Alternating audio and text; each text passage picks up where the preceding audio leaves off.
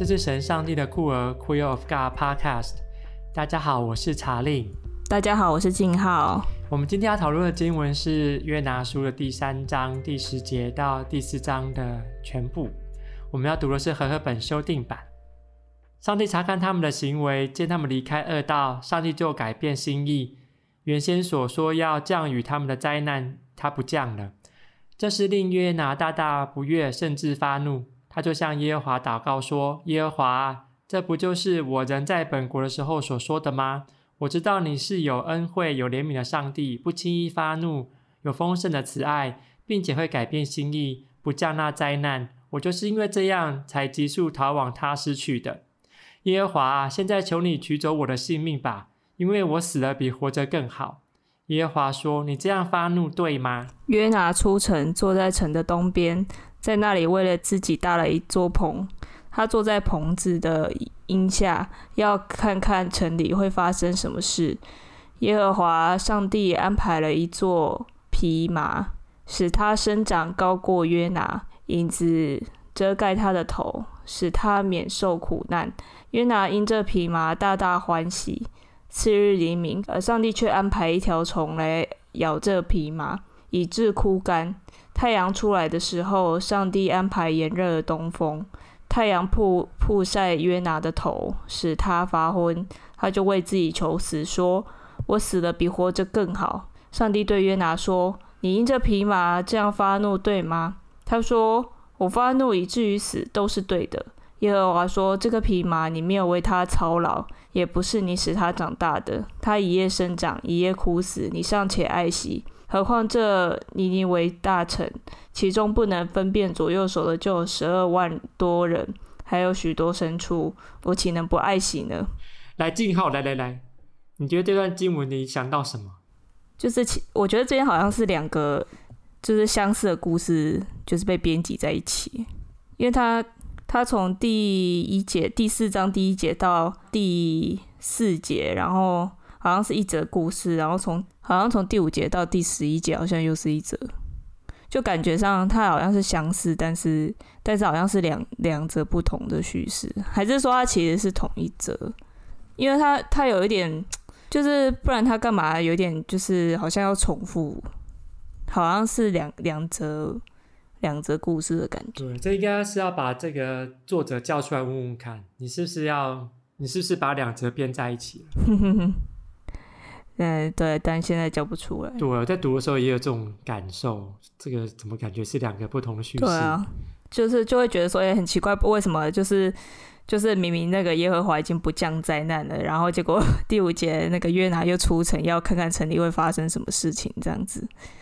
对啊，又是然后约拿又跟皮麻，就是又有一段故事，就是对啊，就跟 上面一节很很不搭，就是很不合啊，感觉有两个故事这样子。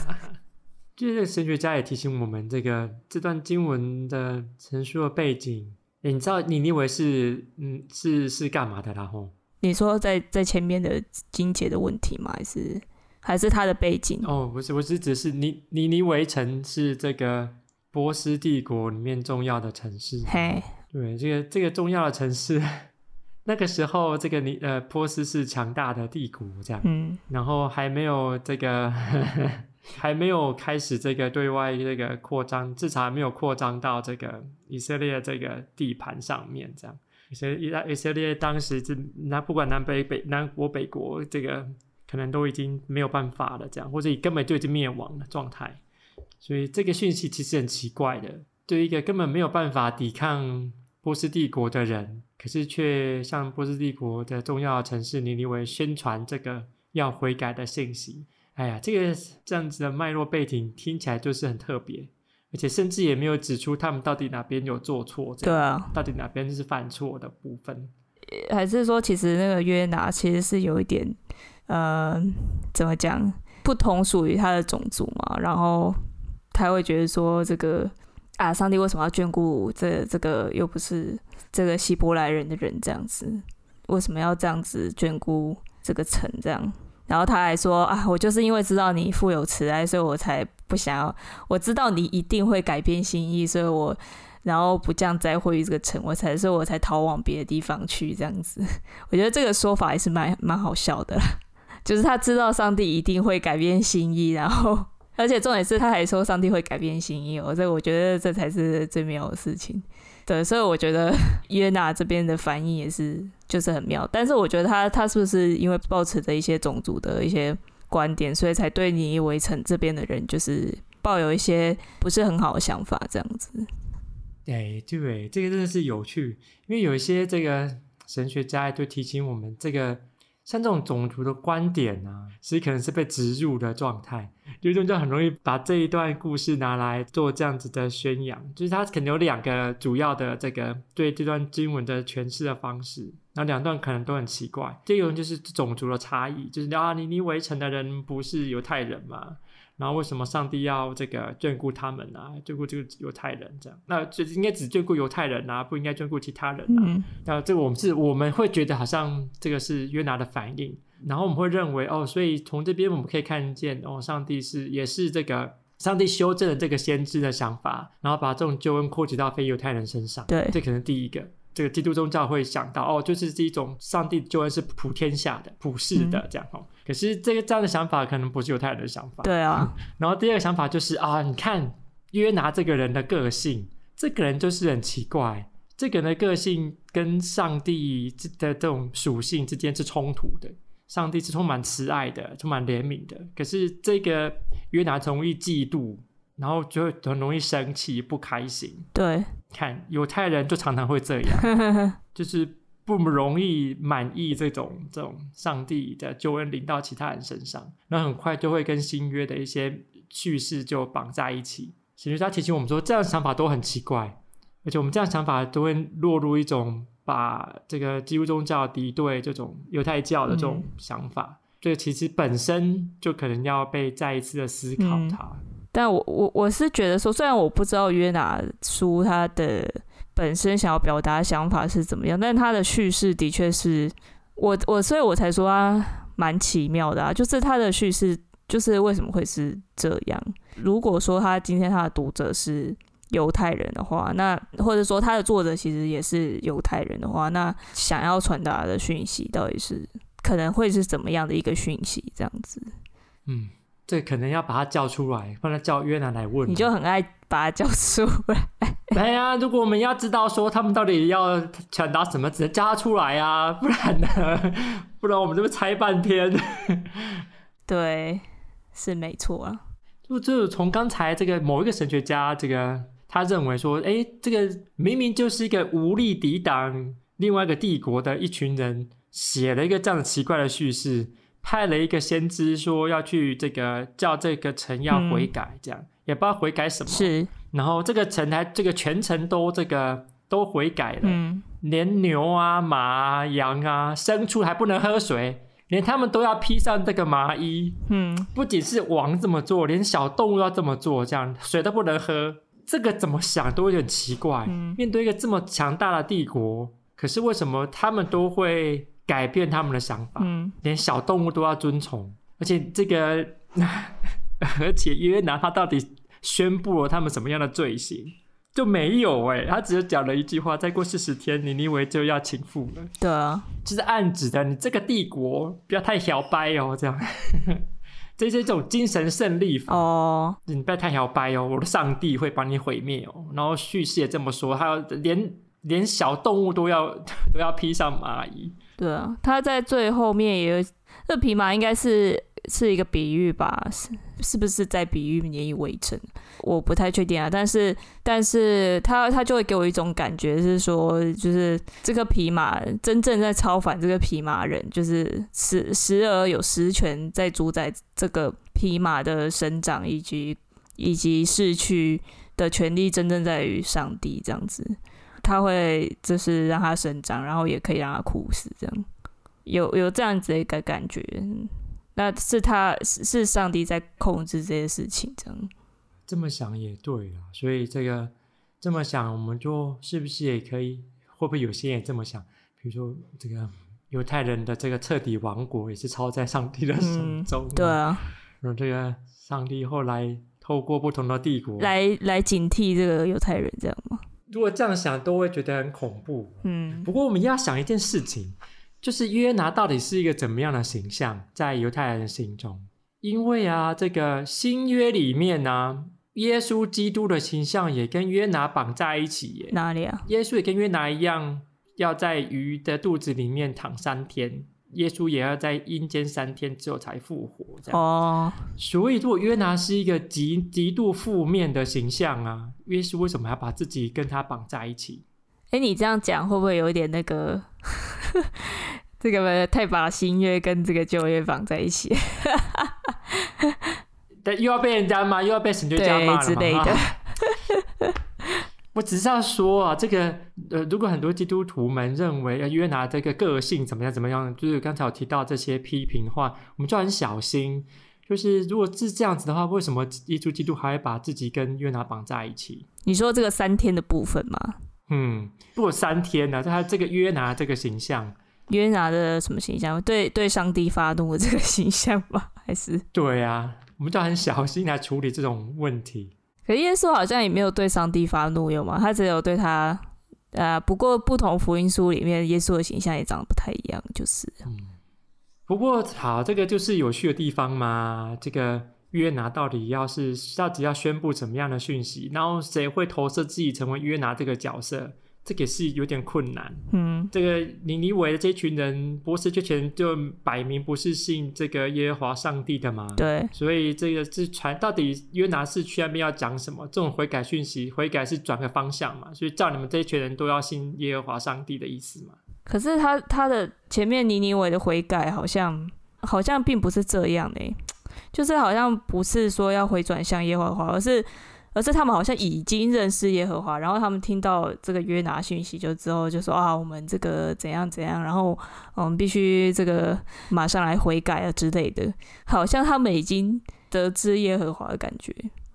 哈，你说第三章嘛？因为只有第三章讲到那些人的反应。嗯，对，就信服上帝啊，哦，那这样是是回转向上帝吗？这我也是有点困惑。根本就是这种精神胜利法。对，我也是有点困惑。就不知道到底那个极大的罪恶到底是什么？就是没有信上帝就很严重了吗？对啊，好嘛，如果是你好了，你来想到底这个约拿到底是在做什么事？就叫别人改宗吗？基本上简单讲可以这样讲吗？是这样吗？再不改宗就会颠覆，啊、你再不信基督教，你就会灭亡。不改宗就把你灭了。对，这个字听起来是很奇怪。是说穿上麻衣，这个宣告禁食穿上麻衣，这是不是一个？这是什么样的一个仪式啊？是犹太人悔改的仪式啊，坐在灰中坐，然后披麻这样，这种表示我这个用身体跟行为来表示我这个悔改，这样跟上帝忏悔。所以变成说他们就是遵循的这个犹太人悔改的一种模式就对了。对啊，可以这么看。那就是改宗啦。是不是吗？啊，对呀、啊。现在是你是在沮丧什么？我在沮丧的是这个这这样子的事情，其实这个我们要思考的，就是哎呀，所以到底是怎么样？不信上帝的人就会被摧毁，这样。不信上帝的人就会被摧毁，但上帝最后是没有摧毁这个尼尼为人啊，因为他们悔改信服上帝嘛。你刚才自己也念了。对啦，是没错啦。哎，就是说，这个边要讨论说，这个上帝到底是到底信服上帝是怎样？这是是这个符合一个框架吗？还是说这个信服上帝到底是怎么样？如果在以做以现今来讲的话，是是就等于就是信基督教就是信服上帝嘛？我觉得这个好像要讨论一下。哎，这个就是有趣的议题耶。对于同志来说，同志到底有没有信上帝呀？同志有没有信上帝啊？你是同志基督徒，你就有信上帝啊？哎呀，我可能认为你没有信上帝呀、啊，所以我要来宣布这种上帝审判的信息。哦，福音派教会不不是最爱做这种事情嘛？你信的不是真的上帝，你不是真的基督徒哦。赶快悔改哟、哦！嗯，我现在是在刚看看刚刚这个经文，因为我突然发现那个三章第一节到第五节跟第六节到到第九节好像 又是两个有点斗不起来的故事。一个是约拿，约拿这个约拿讲完之后，大家就开始信服上帝，宣告禁食。然后另外一个是这个消息，不知道什么消息传到尼尼微王那边，然后他就他就叫人通告尼尼微全城说，这个要开始披麻衣啊，干什么的，然后希望上帝会回心转意，不不让我灭亡什么的。就这这叙事又有点那个，我刚刚又有点兜不起来的。哦，可能是。然后上他这边第十节说，上帝看他们的这个行为，见他们离开恶道，上帝，但是离开恶道就离开什么恶道啊？我就也也不知道是什么样的恶道啦，是不信服上帝吗？那，可是他这边也是吃饭前没有祷告，吃饭前没有祷告，我的天，这个我吃饭也都没有对祷告啊，我现在吃饭不祷告啊，你不知道吗？啊，这样我会灭亡哦。重点是，不管是约拿或是尼尼微王，大家好像都其实都不太知道说，他们其实都不太知道说，就是上帝到底对于他们的悔改会做出什么样的回应，这样子，他们只是自发觉得说可能可能需要悔改这样子，嗯，所以他们他们他们是在一个不知道上帝会有怎么样回应的情形下去做出这样子的行动，这样。好像也不是说上帝就说啊，你现在一定要照这样做。他们可能是，他们原先可能是不知道有这个，就是说，譬如说，呃，做悔改这个动作，或者是说做这些行为可以使上帝有什么样的反应，他们好像一开始是不知道的。当然，通知他们的人可能也没有讲嘛，这样。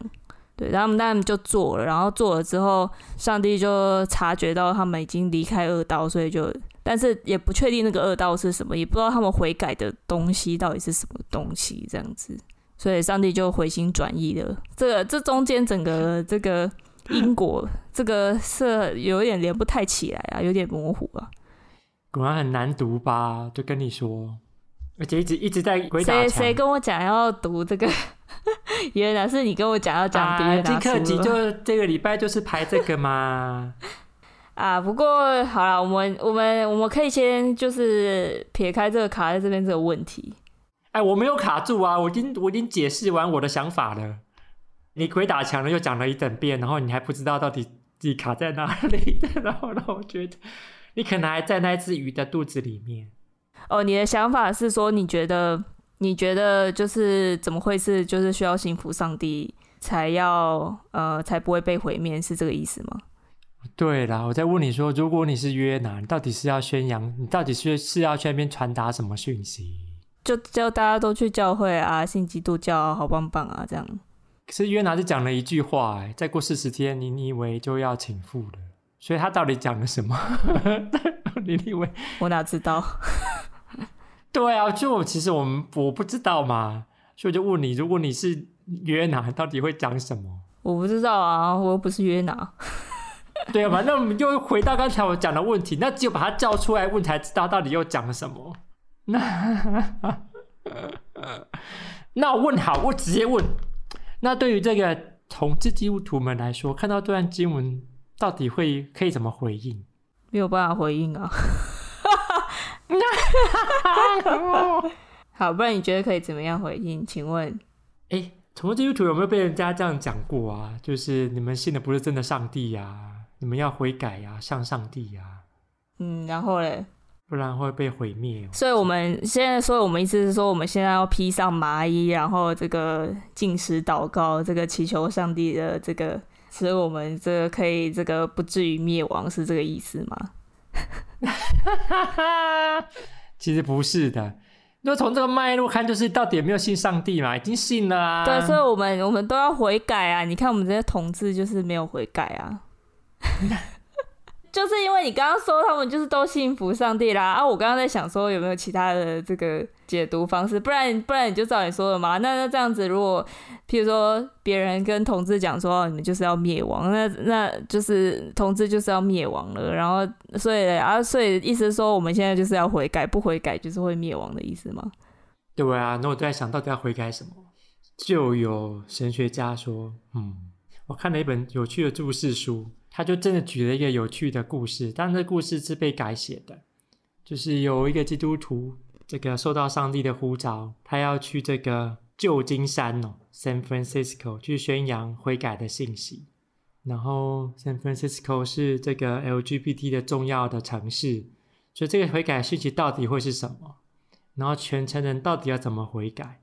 这一本作品呢，他写到这个讯息是，他们要悔改的不是因为他们的性倾向或性别的议题，而是在 LGBT 族群的当中，他们可能对其他的人，对其他更弱势的人没有爱心，没有实际的协助的行动，这是他们要悔改的部分。那这个被改改写的作品就这样子描述着。上帝审判 LGBT 的信息是在于 LGBT 的这些人，他们并没有像跟上帝一样对其他人有怜悯的心肠。这个是上帝的审判的信息。然后这个审判信息，这个其实，在某些人的研究是眼中看起来是很很精确的，特别是在这个旧金山这个城市，生活费这么昂贵，有这么多这个在街上生活的朋友。这个由精英所组成的这一群 LGBT 的这种这一群人，他们对于其他不同阶级的人所受的苦难发生的程度，相当的这个微弱，只顾自己的事情而不顾其他人的事情，这个是对 LGBT 族群的审判。这样，所以即使是面对 LGBT 族群们的状态，哎，我们刚才都讲都信上帝了啊，要还要悔改什么？如果我们没有，就从如果从那一本被改写的书来看，即使如此，我们是不是有办法跟上帝一样，将这种怜悯慈爱的心肠继续扩展到有需要的人的身上？这可能是我们要面对的议题。你你说这个改写的故事是从哪一个故事改写啊？这是这个故事吗？还是？对啊，是从约拿的故事改写的。是哦，就是他想要就是把约拿的故事放到我们现在的处境来看嘛。这这个，我们都会遇到一个这样子的问题。这个故事在我们现在处境到底能传达什么样的信息？在是针对哪个族群传达什么样的信息？如果面对这个同志基督徒来说，我们不觉得同志基督徒这两个身份之间是有冲突的，那这样的信息还可以怎么样继续对我们讲话呢？对那一本写改写这个故事的人来说，他认为是 LGBT 里面这种精英主义跟漠视其他。在社会当中，不同阶级的人，他们受的苦难，漠视他们的苦难，这个是现代的约拿故事提供我们的，提供给我们的讯息。哎，那这样子，你就是在这个检讨 LGBT 族群啊？LGBT 族群在美国一直被人家这样子骂的嘛？是啊，连到现在仍然有 LGBT 的朋友，特别是白人，一样支持目前的这个总统继续选，认为这个人做的真好。帮 LGBT 做了真真多事情啊、哦！你就等等看吧。不过我觉得这不单只是这个 LGBT 的族群问题，我觉得我的社会上就是充斥着这种这种阶级思想跟就是各种的 bias 这样子，然后没有怜悯之心。我觉得这个好像不单只是在 LGBT 的群体之中哦，还是说你觉得 LGBT 这个族群有一些什么样的特性值得去我们去悔改的吗？如果从那个故事啊给我的提醒是这样子的，就是面对一群好像似乎已经有办法不再被压迫的人，他们是不是有办法能够继续的去感受到，仍然有些人是被压迫的，不只感受到，而且可以有实际的行动来帮助他们，或是来聆听他们所说的压迫。我觉得这件事情可能是极端极为重要的。就已经从压迫当中被解放出来了，是不是能够继续进入到其他被压迫人的人群当中？嗯、啊，这是我从那故事领受到的。不过这可能这个跟你的想法不太一样。是没有啦，我觉得这这个叙事是还不错，而且的确是有非常多这个社群需要检讨问题啊。没有，只是因为我我觉得跟你以为的故事要怎么连起来，我就是有一点。就好，我觉得我那个连接性啊，我觉得好像没有，对我来讲好像有一点没有这么强这样子。嗯，但的确这个是一个需要这个去呃需要去反反思的事情，这样。嗯，嗯啊，要怪就怪这个这个故事实在太难了。啊，嗯，不知道这个静海还有什么想跟大家分享的啊？倒倒是有件蛮有趣的事情可以讲一下，但这。不见得跟 LGBT 议题可会有关系啊。就是这边有讲到一件事情，就是关于这个上帝改变心意的这件事情。然后，因为我之前有看一个，呃，有个听一个老师说，在上帝这边会改变心意是非常有趣的一件事情，这样。他就说，但是就是有很多很多人，很多基督徒很爱讲说，就是上帝是永恒的。但是他们都，他们如果如果这么的如此的，就是看重这些经文，那为什么他们没有办法接受上帝就是在这边改变的心意这件事情？就是上帝其实是会改变的，但他们的所谓的永恒，他们口中所谓的永恒又到底是什么？这样。哇，那我我也是觉得蛮我蛮惊悚的哦，上帝就是随时随地都有可能改变哦，他可能就是会有这个什么躁郁症，然后一下子就一下子躁症发作，然后把人劈死，然后然后一下子又赦免别人这样子 之类的。嗯，对，确实其他一个我觉得也是很困难理解的部分，就是上帝改变心意这个部分呢、啊，这是面对到一个麻烦的议题，就是上帝叫这个。嗯，约拿去宣布说：“这个你们的恶到我的面前，我会毁灭你们了。”是不是这么说的？对，第一节是说这个哦，到尼尼微去，我现在宣告他们恶到我们面前了哦。对。然后，如果这个第三章的这句话也是这个耶和华要他要约拿去传达的，再过四十天，尼尼微就要倾覆了。所以这个其实预言嘛，预言四十天之后，尼尼微要倾覆了。而且，如果这预言是出于上帝的，然后透过约拿去讲的。所以，这预言的本身，或是这个先知的本身是假先知，因为他并没有宣布到这个上帝的讯息。嗯，要么是这个约拿是假先知，要么就是上帝不是遵守他约的这个上帝。嗯、如果你在你要摧毁人家，现在又没有摧毁人家，我们遇到这两个问题，这两个问题是严肃的问题，严肃到我们要怎么样看待其他书卷上面这种所谓的应许啊，这种预言，因为它随时都会被改掉嘛，对不对？而且这改的权柄不在我们的手上。对啊，不过他他他这样算也是有跟约拿立约吗？这个约这个约就是毁灭嘛，就是你们这地方我要毁灭。嗯。然后约拿是传递他的讯息，他成为这个传递上帝讯息的这一个使者。嗯。然后结果上帝就回转心意了，然后约拿就说：“你看，我早就知道你会这样，所以我才，所以这是为什么我才要逃啊？这样，不觉得很好笑吗？”对啊，所以所以意思是说，约拿早就知道上帝会这个改变心意，阴晴不定。你刚才提到是上帝永恒是永恒不变的那个概念，对，上帝永恒不变，上帝永恒是永恒不变吗？那哪个部分永恒不变？是守约的那一个上帝，这样，你的概念应该是要传达这个概念。对啊，是没错。不过之前他他在创世界的时候也曾经有想要毁约过啊，不是吗？毁约？哎呀，我突然忘记在哪一卷书来着的，但是就是。是出埃及还是创世纪来？他反正他有一次他想，我忘记那个故事，你可以帮我回想一下嘛？就是他有一次说他想要，就他就很怒，然后他就想要把那个把人劈死这样子，然后那个不知道谁就跟他讲说，哎、欸，你怎么可以忘记你立过约呢？这样子，然后他就说啊，你你说的对，我不应该就是就是我应该要记得我们的约。但是你怎么可以说这个呢？上帝有老人痴呆，真的忘记自己自己讲过的话？他不是全知全能的吗？我不是说他。有老人车，是我觉得他他就是就是被愤怒冲昏了头，就是他有摆脱就是老黄灯的概念，就是在其实应该就要提醒他，哎呦，你是不是应该要吃药了？呃，对，吃好一点。你有立过约哦，该吃药了，乖。对，嗯、一个精神疾患的上帝，对。对啊，这种精神疾患特别严重，到第四章，因为他说第四章。你就是在玩弄这个约拿嘛？约拿就是被你玩弄成这样，才会生气呀，对不对？对，搭个棚子就算了，还给我披麻树，给我乘一天凉，就又把他弄死。已经很热了，还要用太阳，还要东风给我，给我更热。你这不是在玩弄我吗？我到最后面还是真的去讲了。约拿表示不爽，对，你把我塞到鱼的肚子里面就算了。我还真的去，我还真的去讲了，然后他们好像也真的悔改了，然后你也真的改变你的心意了，然后我出来坐在这边，你还是要继续玩弄我，我的妈呀，这个是什么意思啊？应该是我的上帝呀，你到底是要什么意思啊？玩弄我成这样，要到几时呢？我要忍耐你到几时呢？所以，所以这个约拿看看起来就是觉得这个他这个薪资跟工时不成正比啊，这样。他根本没有，他根本没有薪资可以拿哦。对啊，他没有薪资啊。我就是说他应得，他他觉得他没有就是得到就是相应得的报酬这样子。他对于这个上帝这种做，就是这种对待他的方式感到愤愤不平。一个对对于这个劳工对于资方的愤怒这样。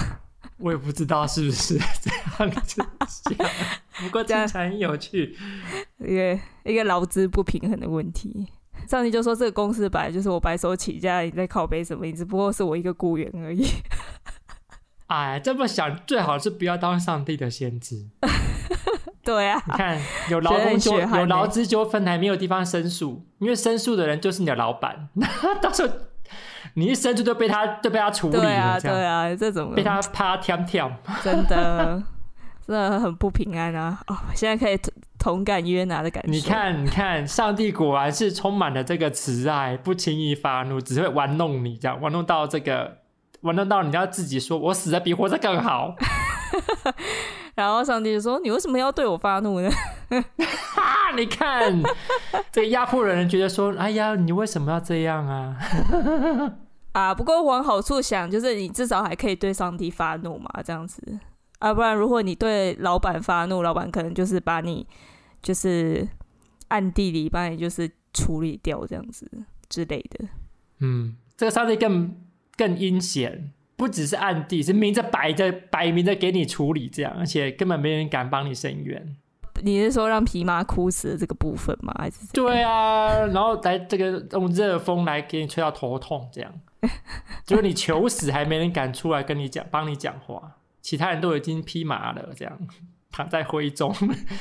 上帝本来有想要让这个匹马，就是要帮约拿遮阴的嘛？还是他只是就是就是他只是专心这边种那个匹马，然后又让他死掉这样？他其实只是就是心里只 care 匹马，他其实不 care 约拿着。到底是在干嘛？也有可能，我就要玩你这样。嗯，他说：“哦，没有，我只是在种这颗蓖麻，我现在只是在帮他浇水，然后他死了这样子。你只是顺势享受到他的这个阴凉这样子。这所以我管这我管理万物的方式，你不能这怨对我这我正在管理万物这样子。你不能因为你没有享受到这些东西，你就怪我这样。如果是不是可以这样想？”也可能，不过他都已经有棚子都可以遮阴了，干嘛还要这个在乎这颗蓖麻呢？说的也是，就干嘛 去用棚子遮阴就好了？对嘛？干嘛？所以用炎热的东风跟太阳曝晒，可能才比较厉害，比较厉害吗？对啊，因为你在棚子挡不住这种热东热风嘛。啊，我、哦、这这边好像可以来个什么生态神学，就是就是人其实没有没有太阳跟东风这么重要，太阳跟东风比较重要，这样。太阳呃，这个约拿也没有比匹马重要，匹马比较重要。上帝才不 care，你怎么想？上帝比较关心匹马。今天很开心，大家跟我们一起来乱。邀请大家继续来跟我们一起来乱，好哦，那我们下次见，拜拜，拜拜。